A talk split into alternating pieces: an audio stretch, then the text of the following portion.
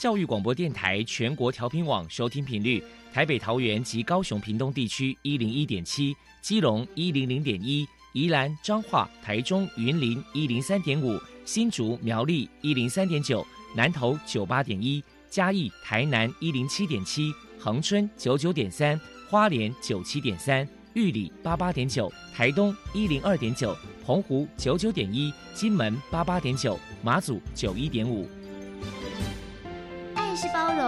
爱是牺牲，爱是分享，爱是服务。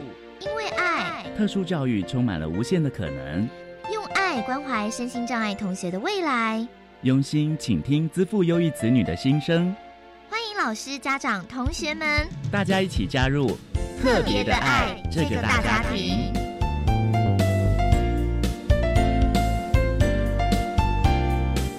本节目由教育部学生事务及特殊教育司指导，国立教育广播电台监制，欢迎收听。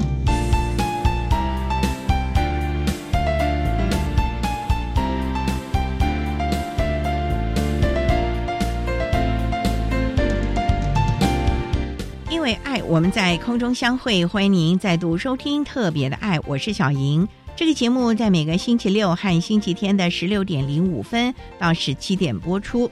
在今天节目中，将为您安排三个部分。首先，在“爱的小百科”单元里头，波波将为您安排超级发电机单元，为您邀请中华国际生障者生命教育推广协会的创办人刘天富刘创办人为大家介绍。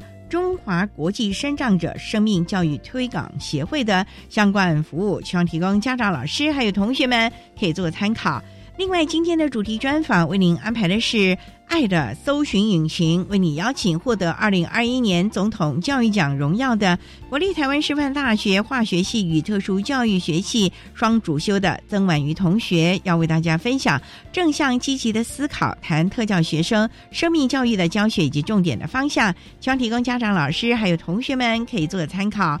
节目最后为您安排的是爱的加油站。为你邀请教育部华文视障电子图书馆的林博荣工程师为大家加油打气喽！好，那么开始为您进行今天特别的爱第一部分，由波波为大家安排超级发电机单元。超级发电机，亲爱的家长朋友，您知道有哪些地方可以整合孩子该享有的权利与资源吗？不论你在哪里，快到发电机的保护网里。特殊教育往往相连，紧紧照顾你，一同关心身心障碍孩子的成长。Hello，大家好，我是 Bobo。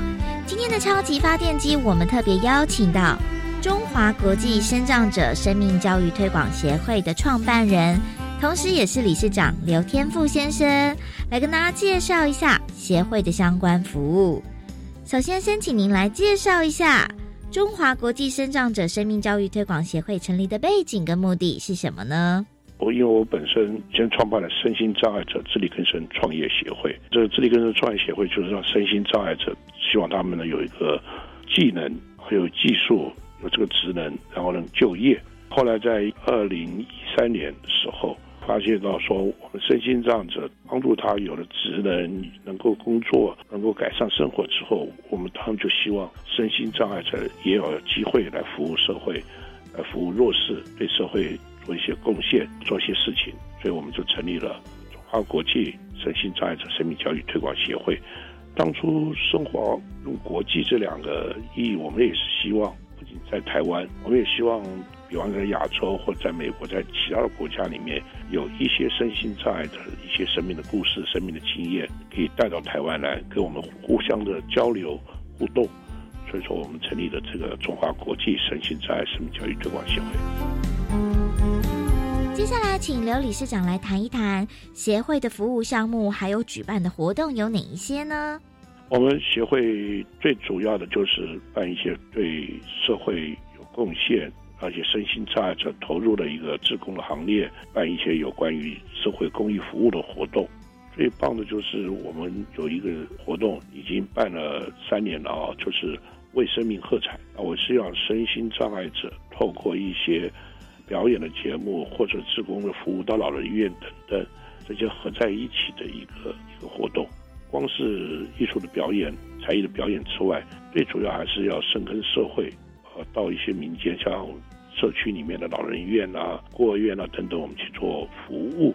那目前都是在做老人的一个服务为主，然后也把这些活动的里面，比方说我刚刚讲的，尤其是在才艺的表演的部分，我们都在中正纪念堂演艺厅已经做了公开的展演，希望社会大众能来参与。了解协会做的事情，还有了解身心障碍者的一些生命经历、生命故事。那想必可能在举办这些活动当中呢，可能有收到一些来自于民众的一些热烈回响，要么请您分享一下呢？办为生命喝彩哈活动，我觉得最有意义的就是很多的社会大众、年轻的朋友，他们有表演性的一些节目或者表现这些技能，他们会来参加表演，而且都是完全免费。完全做志工来做表演，也可以跟我们身心障碍的表演结合在一起，而不要让社会大众只看到是身心障碍的表演或者是一般人的表演，而这样的融合在一起，我觉得这才是真正我觉得生命教育最高的一个目标。所以我觉得这个是我们获得了最有意义的这些所谓社会大众的一些职工加入我们的行业，除了做表演，也一同的老人院去做一些服务。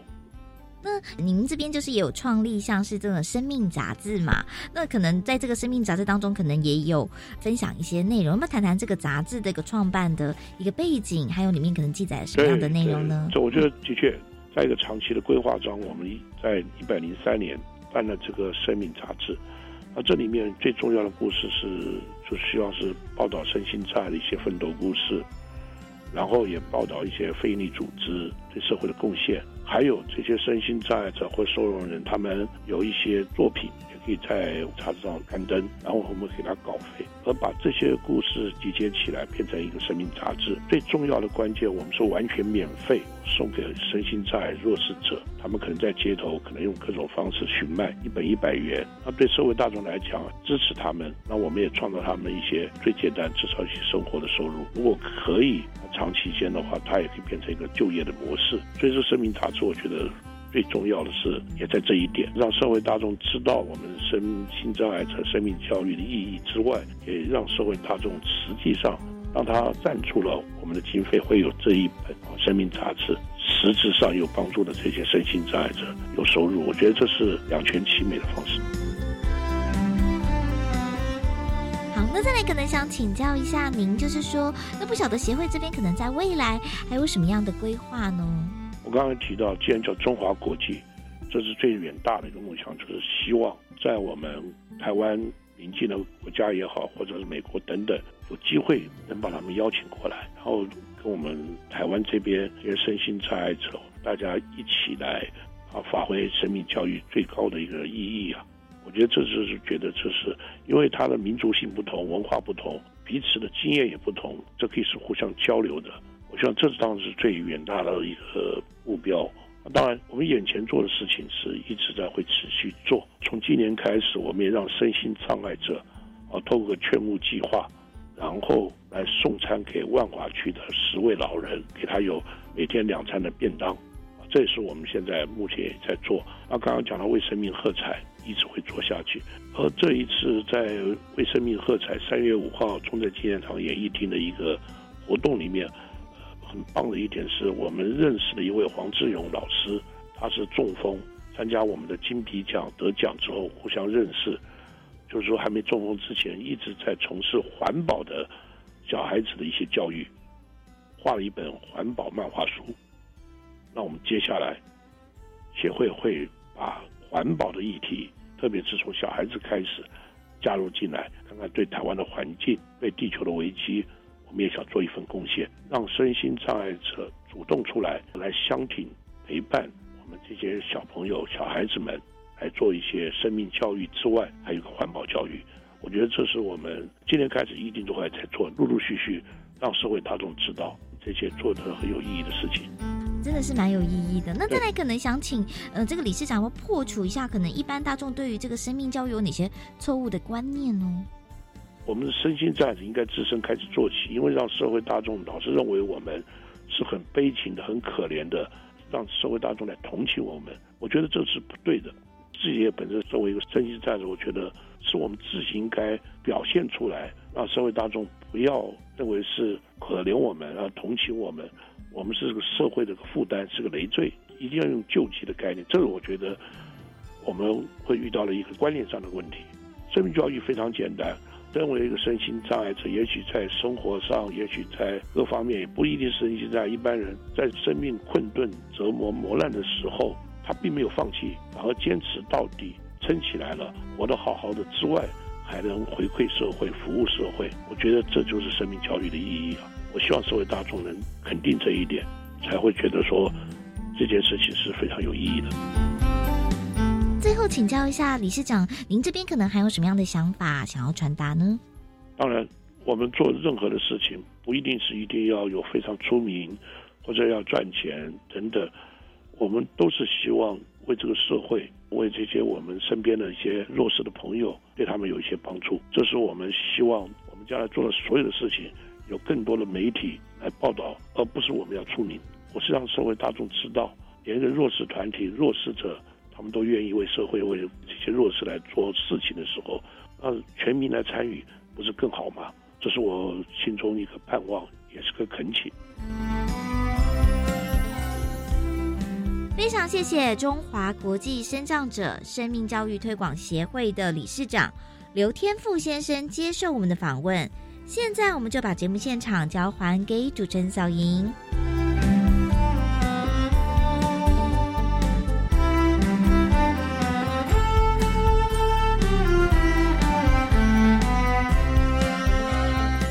谢谢中华国际生障者生命教育推广协会的刘天富创办人以及波波为大家介绍了中华国际生障者生命教育推广协会的相关服务，希望提供家长、老师还有同学们可以做参考。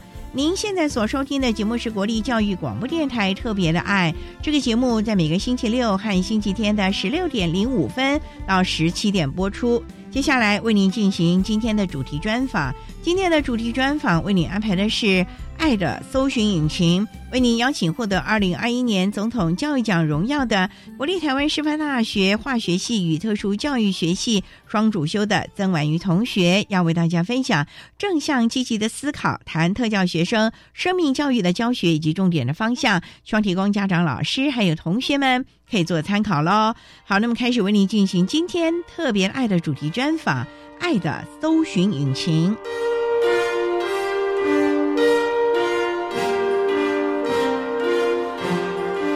爱的搜寻引擎。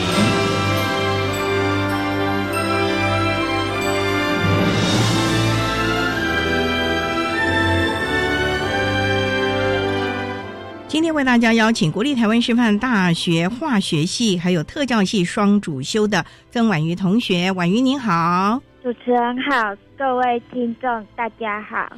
今天啊，特别邀请婉瑜为大家来分享正向积极的思考，谈特教学生生命教育的教学以及重点的方向。那我们刚才介绍婉瑜啊，你是化学系又是特教系双主修，请问你当初是先考入特教系呢，还是化学系呢？我先考进化学系。后来在大三的时候开始双主修特教化学系，你当初怎么会学理工了？这个还蛮难的耶。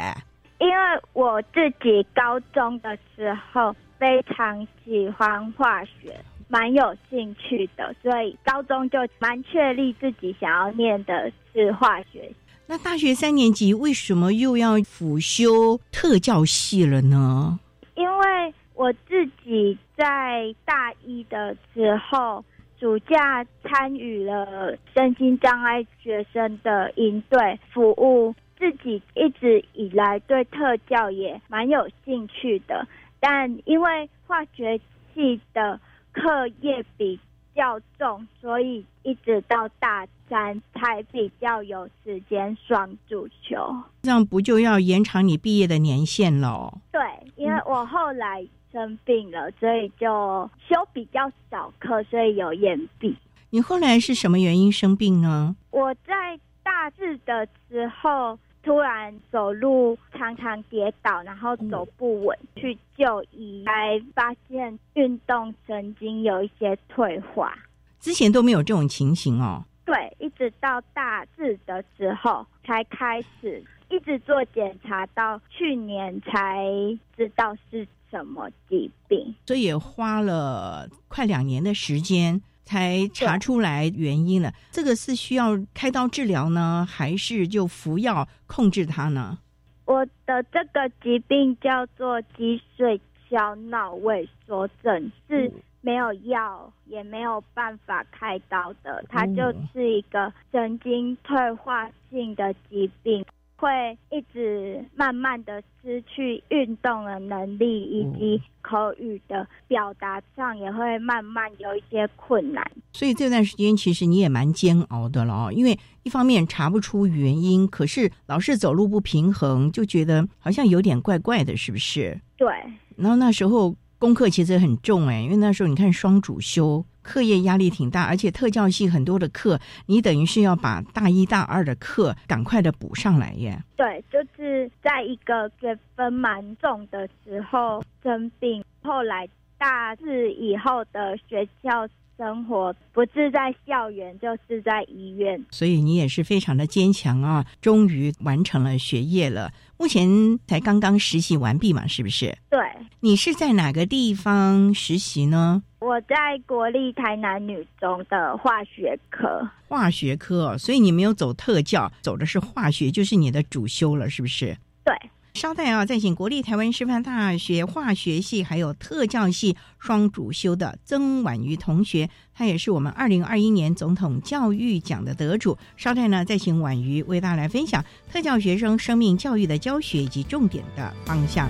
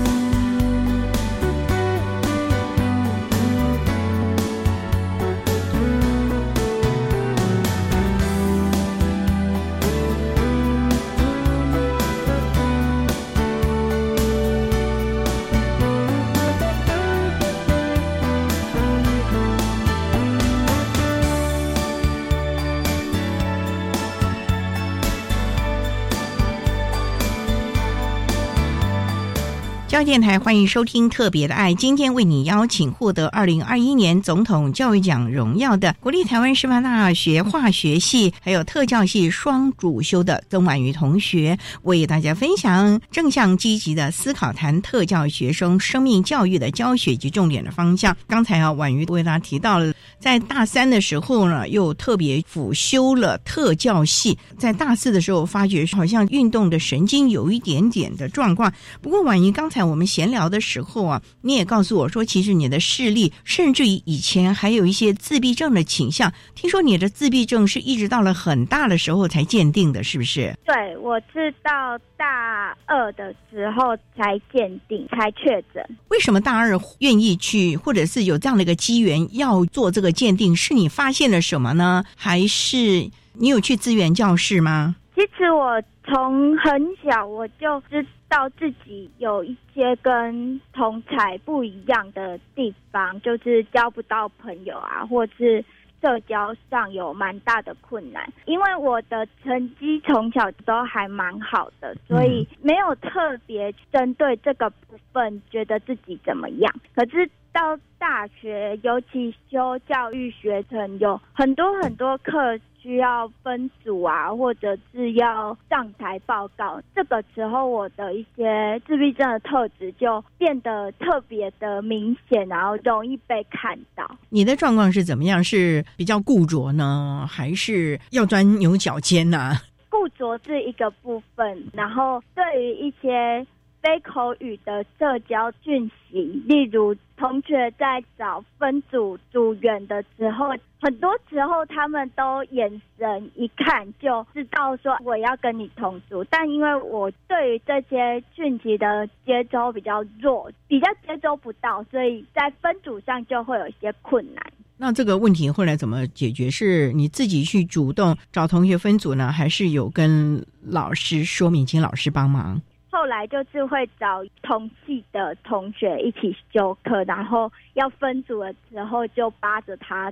那你自己怎么会想要要去做这一方面的鉴定，去了解自己呢？我大一、大二的时候，可能因为课业上的改变，就是升大学。我也是离开家去台北念书，可能有些压力，就导致我有一些心情不好或者是失眠的状况。那个时候自己有警觉到，就先去看精神科。精神科医师可能谈几次，他也就有发现我的自闭症的特质。那转心理很健，最后就是确定。那你知道了之后，是不是觉得啊，豁然开朗？原来是我有这方面的状况，不是同学排斥我，也不是我怎么样，是不是就心里比较好一点了呢？对，因为我自己是蛮主动去寻求协助的。当医生明确告诉我，我其实就是自闭症，我就突然觉得，哦。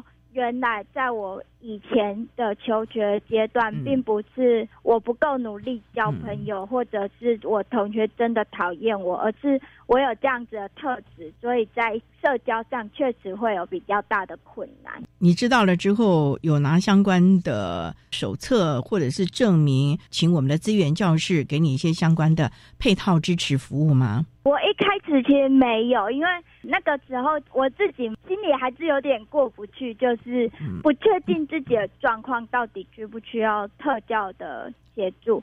但是我在特教系的课堂。上遇到一个老师，他就跟我说，我的需求不会因为不鉴定就消失，反而接受鉴定可能会帮助我，让我在学校生活不要那么困难。那我听了老师这样的解释，我最后才有拿证明，然后接受。志愿教师的服务，所以我觉得婉莹你是一个非常坚强而且勇敢的孩子啊。觉得有了资源教师的服务，是不是也就比较好一点了呢？对，师大的资源教师服务蛮全面的，会帮我们在开学之后把我们特殊的需求给教授，所以就可以省去一些自己要跟教授。沟通的困难，在学习上或是生活上、心理支持上，志愿教师都给我蛮多的帮助。所以这也是我们婉瑜愿意踏出那一步了啊！好，那我们稍待啊，再请获得二零二一年总统教育奖荣耀的国立台湾师范大学化学系还有特殊教育学系双主修的曾婉瑜同学，再为大家分享特教学生生命教育的教学及重点的方向。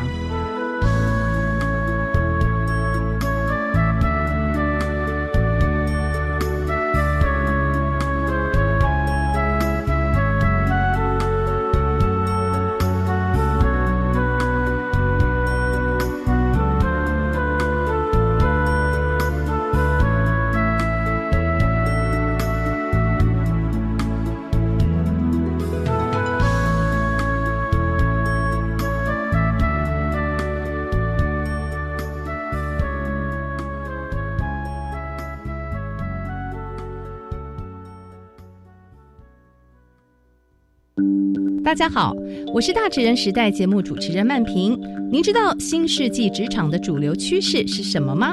如何选择你最有潜力的工作领域，让你在职场发光发热呢？大职人时代带给你职场的资讯、用人市场的趋势以及成为人才的 people。每周二晚间六点到七点，大职人时代让工作找到好人才，人才创造好工作。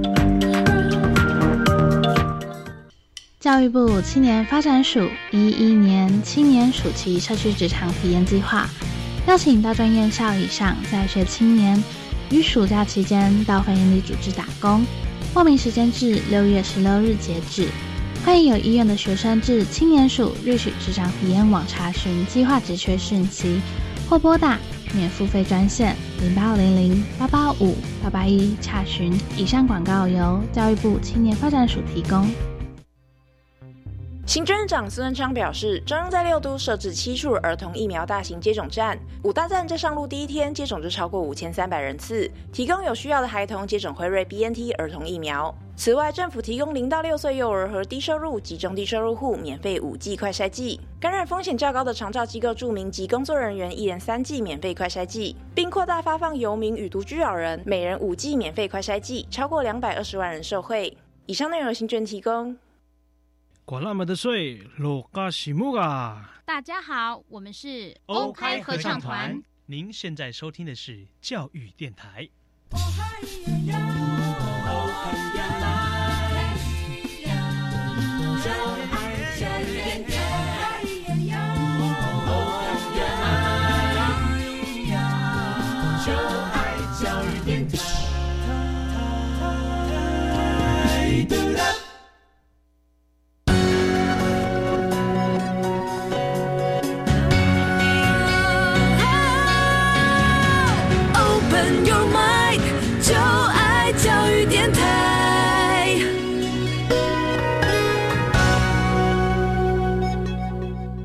电台欢迎收听《特别的爱》这个节目，是在每个星期六和星期天的十六点零五分到十七点播出。今天节目为您邀请获得二零二一年总统教育奖荣耀的国立台湾师范大学化学系还有特教系双主修的曾婉瑜同学，为大家分享正向积极的思考，谈特教学生生命教育的教学及重点的方向。刚才在节目的前半段呢，婉瑜也为大家分享了他的一些概况。婉瑜。因为我真的觉得你是一个蛮正向、积极的一个孩子。那想请教，因为你的自闭症到了大学三年级的时候确认，而且有了相关的服务，那你的视力好像也有一点状况，是不是？对，高一的时候开始有点看字不清楚，然后有点夜盲的状况，就开始一路退化。是因为太用功了，功课太重了，所以近视加重了吗？一开始其实也以为是太认真念书，可是后来到眼科做比较详细的检查，包括视网膜以及视神经，才发现近视深是一回事。可是因为我视神经有萎缩的现象，就算我戴了度数够的。眼镜也没有办法看得跟别人一样清楚。那你在高中的时候是不是有相关的配套的特教服务了？我高中的时候没有，但是我那时候的辅导室老师对我蛮好的，给我一些辅具，像台灯、座位的调整，也有。帮我跟艺能科的老师做一些我需要的学习上或评量上的调整。没身份，但是辅导室只有帮我做蛮多的服务，蛮不错的。你高中是哪个学校啊？就台南女中哦，就台南女中，所以你后来就回母校实习哦。对，当年是学生，现在回去实习，那个感觉怎么样？以前的老师后来都变你的指导老师了，是不是？对，就蛮特别的，跟老师的关系有点变成像朋友，然后也是我的师傅的这种感觉。上了大学，那你是住校吗？对，住校还适应嘛？因为视力不是那么的好，又离乡背景，就像你讲的，刚到台北，好像课业压力、化学系压力很重，又离乡背景，所以在适应上有一点点困难哦。对，不过还好啦，还可以常常回家，是不是？其实因为化学系很常考试，我们有时候甚至隔周就要考大考，所以很难得回家。所以这个课业压力挺大的嘞。会不会是因为课业压力大，所以后来造成你的视力啊，甚至于不平衡？我觉得是不是都有一些相关的关系了呢？好像也有可能，但因为这也不确定，毕竟这些罕见疾病发病的原因啊，到现在医学也还没有真的很明白。不过婉莹啊，我觉得很好奇的就是你一个人呢，在台北念书，二年级的时候发觉自己有一些的情绪上的困扰，你自己主动去看精神科的医师，这个部分有跟爸爸妈妈说，还是你就自己很勇敢的去挂号看病了呢？我看完才跟他们说的啊！你怎么这么的独立呢？那你当时有没有天人交战一番，说我要不要去看医生啊？我应该怎么样呢？你有没有先去找辅导室来做协助呢？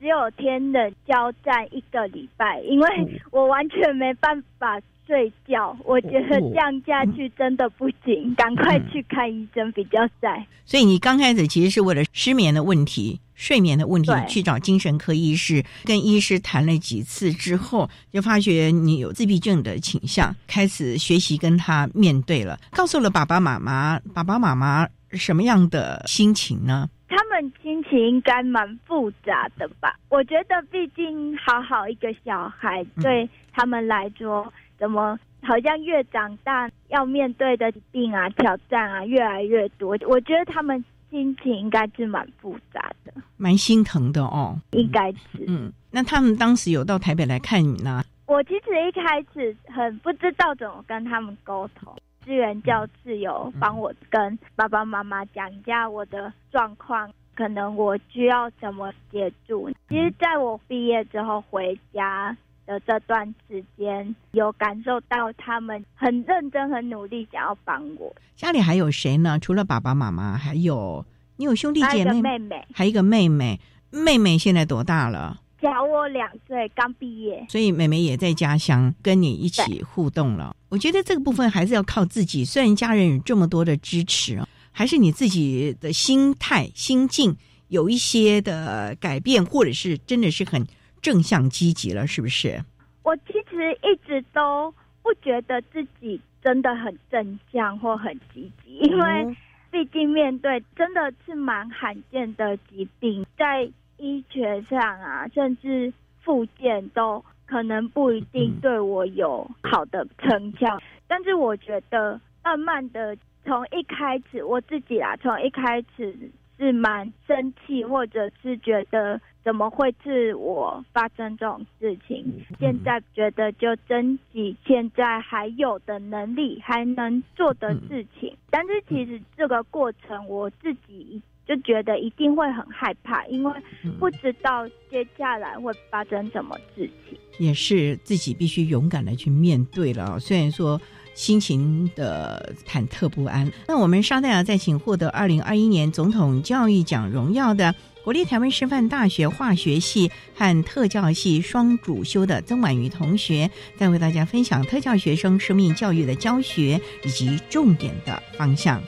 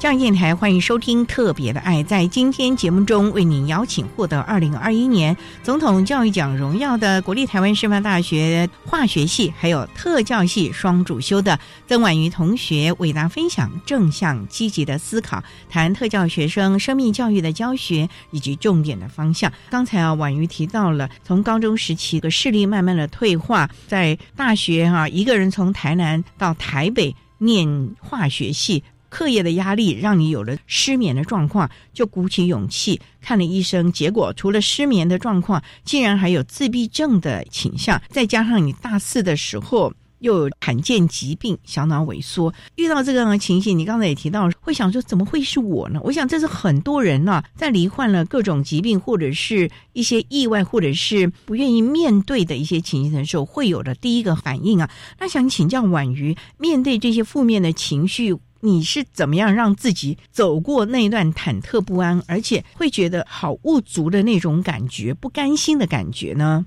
因为其实我自己是基督徒，所以在信仰上面给我蛮多的支持跟陪伴。第二个就是可能因为自己念特教，所以对于觉察自己的状况跟寻求帮助这两件事情，我是蛮愿意去做的，因为我知道。不做不会更好，但是做了可能有机会可以让我好一点，所以我有去寻求一些专业协助，包括大学的时候有做过智障，在身体开始退化的时候，都会去医院复健，因为我自己觉得那些在医院的治疗，可能看了比较多像我们这样子的病人，比较理解我们的不开心或者是难过不好。受的那个点在哪里？我其实，在跟他们互动分享的过程当中，会觉得得到支持。所以，特教系的学习对于你在寻求资源或者是心境的转换上是有帮助的喽。对，所以当初选特教系也算是一个正确的选择喽。对，因为其实我一开始也没有想到自己可以在特教系获得这么多老师的帮助啊，或者是调整。可是我自己到特教系上课之后，任课的教授啊，或者是班上的同学，都把我当自己人的那种感觉。老师也教我可以寻求什么帮助，或者他可以给我什么帮助，或者在我心情可能没那么好，或者是卡住的时候，老师也都很愿意听我分享。所以婉瑜，其实最重要就是你自己愿意。找寻相关的支持服务了，不会觉得说啊没面子啊，或者是不想让别人知道，反而是遇到了问题愿意去面对处理的个性喽。对，因为我觉得问题放在那边，它不会突然就消失。但是如果我很想要隐瞒我的这些问题，其实其他人从跟我的互动一定会发现。那还不如我先很明白的揭露自己。哪些部分确实我可能会有一些困难，我可能需要怎么样协助？那我自己后来发现，这反而是可以让我更好的在不管是学校或者是在实习的地方能够存活下去的一个关键。非常棒哎，因为我们知道有好多的特教学生啊，遇到困难的时候啊，都不愿意寻求协助。反而就退缩回这个角落里面，而且更怕的就是不愿意人家了解，好像个刺猬一样。所以婉瑜，你都没有这样的个问题，反而更积极开朗的去面对。那你会不会也把这样的一个心情啊，影响到了班上一些其他同学？因为其实啊，人吃五谷杂粮啊，或者是这个年龄有学业上的困扰啦，有教恋爱学分的问题啊，这个部分你是不是有的时候也可以成为同学的协助了呢，或者是分享的对象了呢？其实就我所知，大学遇到一些同学，他可能有一些隐性的障碍，例如很轻微的自闭症特质，或者很轻微的学习障碍。有的同学在跟我互动完之后。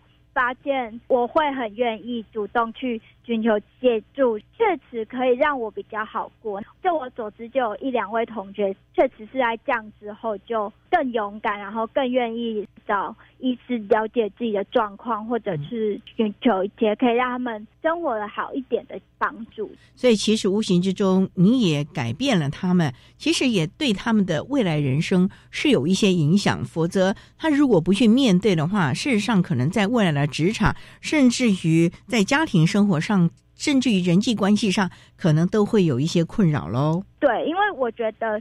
像这种障碍是越长大，会因为情境的复杂，会越来越明显。但是你如果不去处理它，可能确实会让原本很好的能力，但因为有一些限制，然后反而让你没有办法很好发挥。我会觉得这样很可惜。每个人都有这个能力，可是呢，我们也不期望你可能因为情绪或者是能力的受限呢，让你不能够发挥。所以我们真的要建议啊，大家应该像婉瑜啊。看齐，知道自己的状况，而且愿意去寻求相关的协助，让自己的人生活得更畅快。好，我们稍待啊再请获得二零二一年总统教育奖荣耀的国立台湾师范大学化学系和特教系双主修的曾婉瑜同学，再为大家分享特教学生生命教育的教学以及重点的方向。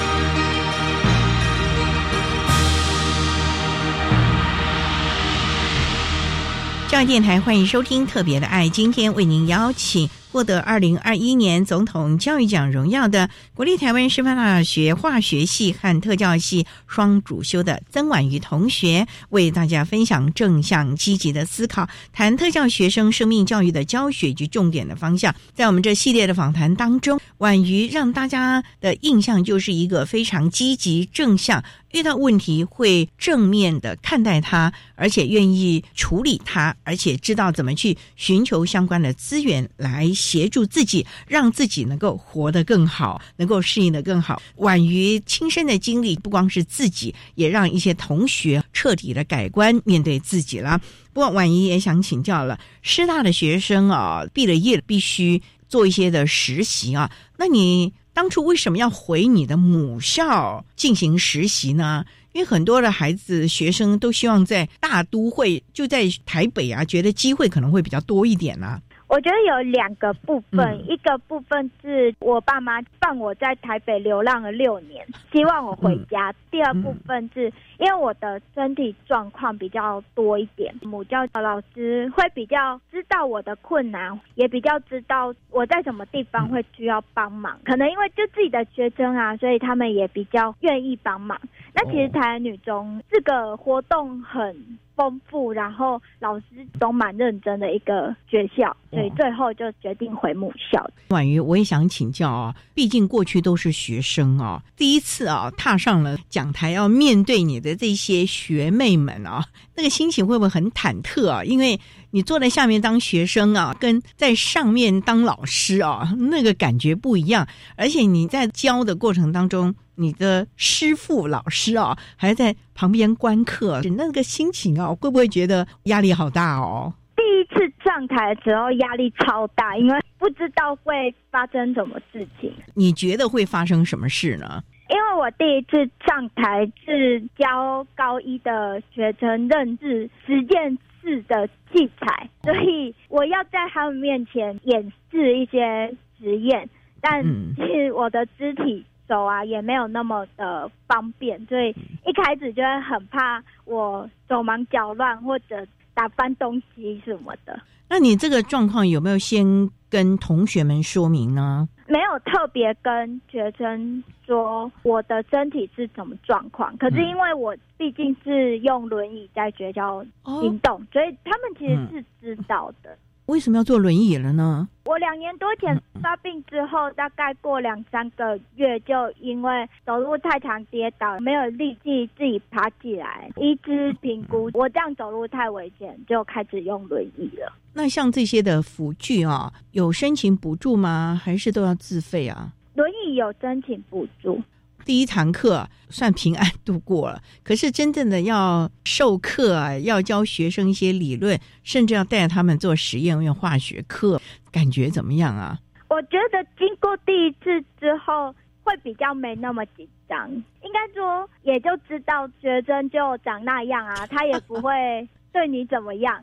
加上我大学其实有在特教班实习的经历，所以大风大浪都见过。回到普通班教春丽，对我来说反而比较没有那么困难，但可能就是我在授课的过程会需要一些调整。例如我写板珠，因为要移动比较难，我就改用电子产品来代替。你说你曾经在大学也去特教班实习过？对，你是在资源班还是集中式特教班呢？国中的集中式特教班，那段经历如何啊？每天都像在打仗。你将来会走特教吗？会看情况，因为我自己目前拿的教师证是中等，就是国高中，应该会优先看能不能教高中化学。未来如果有机会，可能会去念研究所，拿特教的师培资格。有机会也会想要特教。所以其实你的人生都已经想好了，所以我觉得你是一个蛮有规划、蛮有想法的孩子哎。你是不是都已经先预见，而且都已经规划好你的人生了呢？我自己觉得不算都规划好，因为我只是先想好我的愿景或梦想，可是我的身体非常的不受控，它的退化速度什么的不是我能控制的，所以现在就是梦想摆在那边，但是走一步算一步。可是就是尽自己能力尽量了。对，因为如果我就这样放弃了当老师的梦想，我未来一定会后悔。你从小就想当老师吗？差不多国高中开就立定这个志向了，对啊，所以才会积极的考入台湾师范大学。嗯，也算圆梦了。对，婉瑜对于自己的人生其实有自己的看法，虽然身体有一些的情形啊，可是仍然把握当下。所以你的未来其实也都看清楚了，是不是？当然就是面对自己梦想会继续努力，然后身体其实我不知道它会怎么样，就是退化速度怎么的，但我觉得对整体就是尽量的看能不能让它延缓一点。还有一个，其实是我自己最想做的，就是用我特教专业，以我的生命的经历去支持或是陪伴更多增长学生的家庭。家庭哦，对，你的面向不光是学生这个个体，连家庭也都期望全方位的给予他们一些指引啊，或者现身说法了，是不是？对，因为我觉得现在很多身障学生的爸爸妈妈会有一些自责或是心疼的情绪，可是我会很希望告诉他们，我知道他们。尽力了，我就习惯用自己的生命的经历来去陪伴他们，让他们知道，也许孩子长大之后，他也有机会像我一样，可以独立的生活，或者是也有一个很好的人生，不一定会因为他的身心障碍，就好像未来充满着无望，还是把握。尽自己的能力去施展展现了。今天啊，非常的谢谢获得二零二一年总统教育奖荣耀的国立台湾师范大学化学系和特教系双主修的曾婉瑜同学，为大家分享了特教学生生命教育的教学及重点的方向。非常谢谢你，婉瑜，谢谢。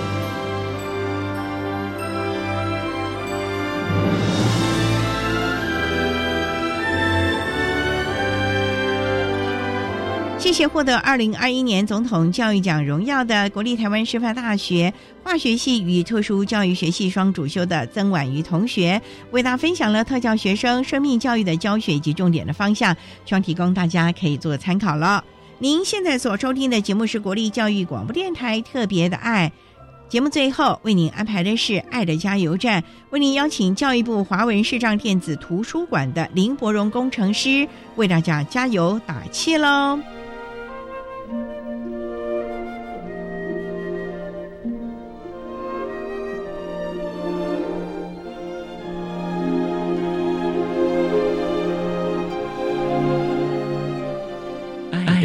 加油站。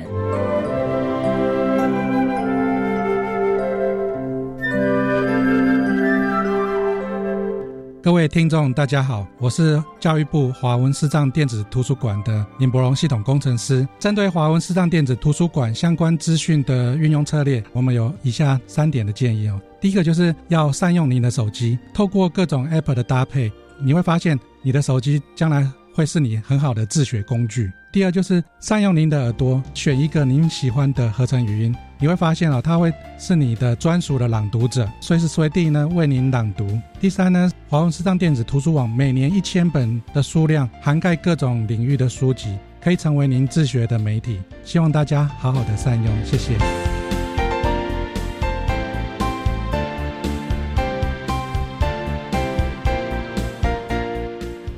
节目就为您进行到这了，感谢您的收听。在下个星期节目中，为您邀请国立花莲特殊教育学校的校长马新正马校长为大家说明性平的真谛，谈声音障碍学生性别平等教育的教学重点以及防患未然之道，希望提供家长、老师还有同学们可以做参考喽。